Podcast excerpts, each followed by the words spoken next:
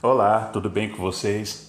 Eu me chamo João Alessandro, sou, sou solteiro, divorciado, não sei como que é melhor. Acho que é mais bonito solteiro. Pai do menino mais bonito que tem na face da terra, que é o João Heitor, que é o meu filho querido, que adora assistir Masterchef ele fala que ele ou vai ser jogador de Free Fire ou ele vai ser cozinheiro, um dos dois. E o que que, que, que eu estou fazendo aqui, né? Eu, como muitos aí que me seguem nas redes sociais já sabem, eu sou professor, professor de informática por muito tempo. E sempre tive um pé na cozinha, né? Sempre gostei de estar aqui na cozinha. E nesse podcast eu quero gravar, quero falar, conversar com vocês, né, trocar ideia com vocês sobre o que a gente consegue fazer numa numa cozinha, numa cozinha de, de confeitaria. Um pouco da minha história, que eu estou contando nesse primeiro episódio. E porque eu trabalhava, eu sou de São José dos Campos, São Paulo, eu trabalhava numa escola no centro da cidade e nesse período eu tinha duas horas e meia de almoço. Então eu ficava perambulando pela cidade. Eu almoçava meia hora e tinha duas horas para eu ficar rodando para lá e para cá. Eu nunca fui de ficar parado. E não sei porquê, eu gostava de entrar nessas lojas que vendem produto para para confeitaria e ficava lá namorando as namorando as prateleiras e vendo aquele aqueles bicos de confeitar, aqueles confeitos, é, chocolates e etc. Eu sempre gostei de passear, para mim era um passeio, né? Ficar dentro dessas lojas.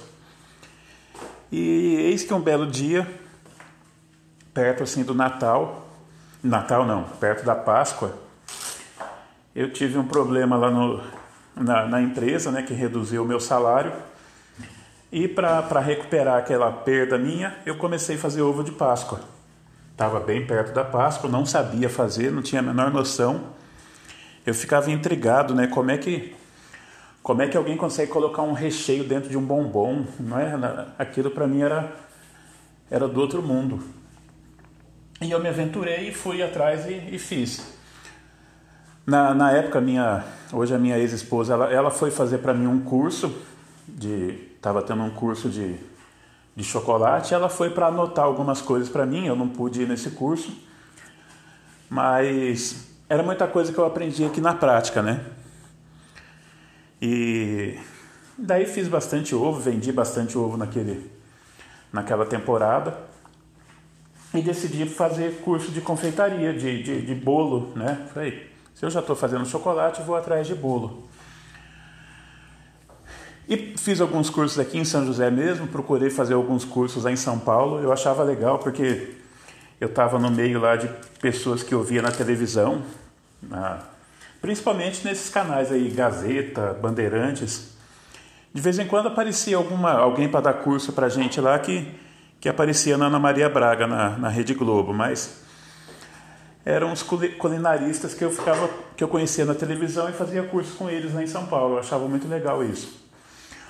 Uma coisa que eu percebo que tem nessa área, principalmente da confeitaria, é que é muito voltado para as mulheres, né? E, mas tudo bem, eu sempre ia nos cursos e os professores ou as professoras, então meninas, agora nós vamos fazer o seguinte. Só que eu não sou menina, né? Eu sou um, um menino. Mas enfim, eu ficava quietinho lá na minha,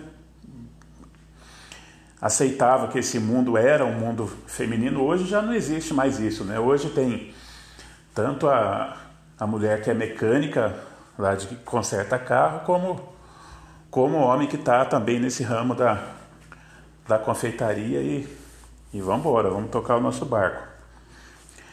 Então é uma área que me fascinou muito. Então eu fiz bastante bolo de casamento na época, principalmente de pasta americana. E para mim foi um mundo completamente novo, né? Aprendi bastante nesse mundo. Eu tive um probleminha de saúde, um probleminha de coluna que eu não pude trabalhar, eu tive que ficar de cama, fiquei de cama quase que que 10 meses. Aliás, foi a gestação do meu filho.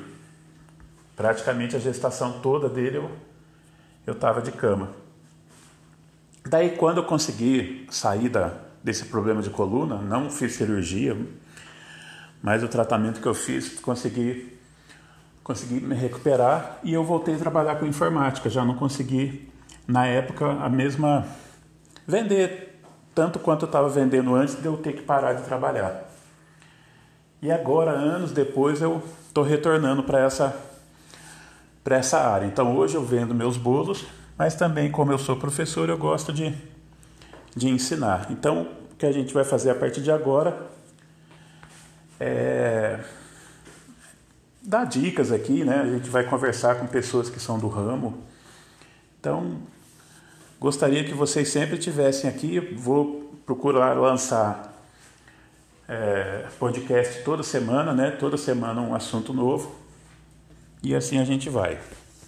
Por hoje é só para me apresentar mesmo e um grande beijo para todo mundo.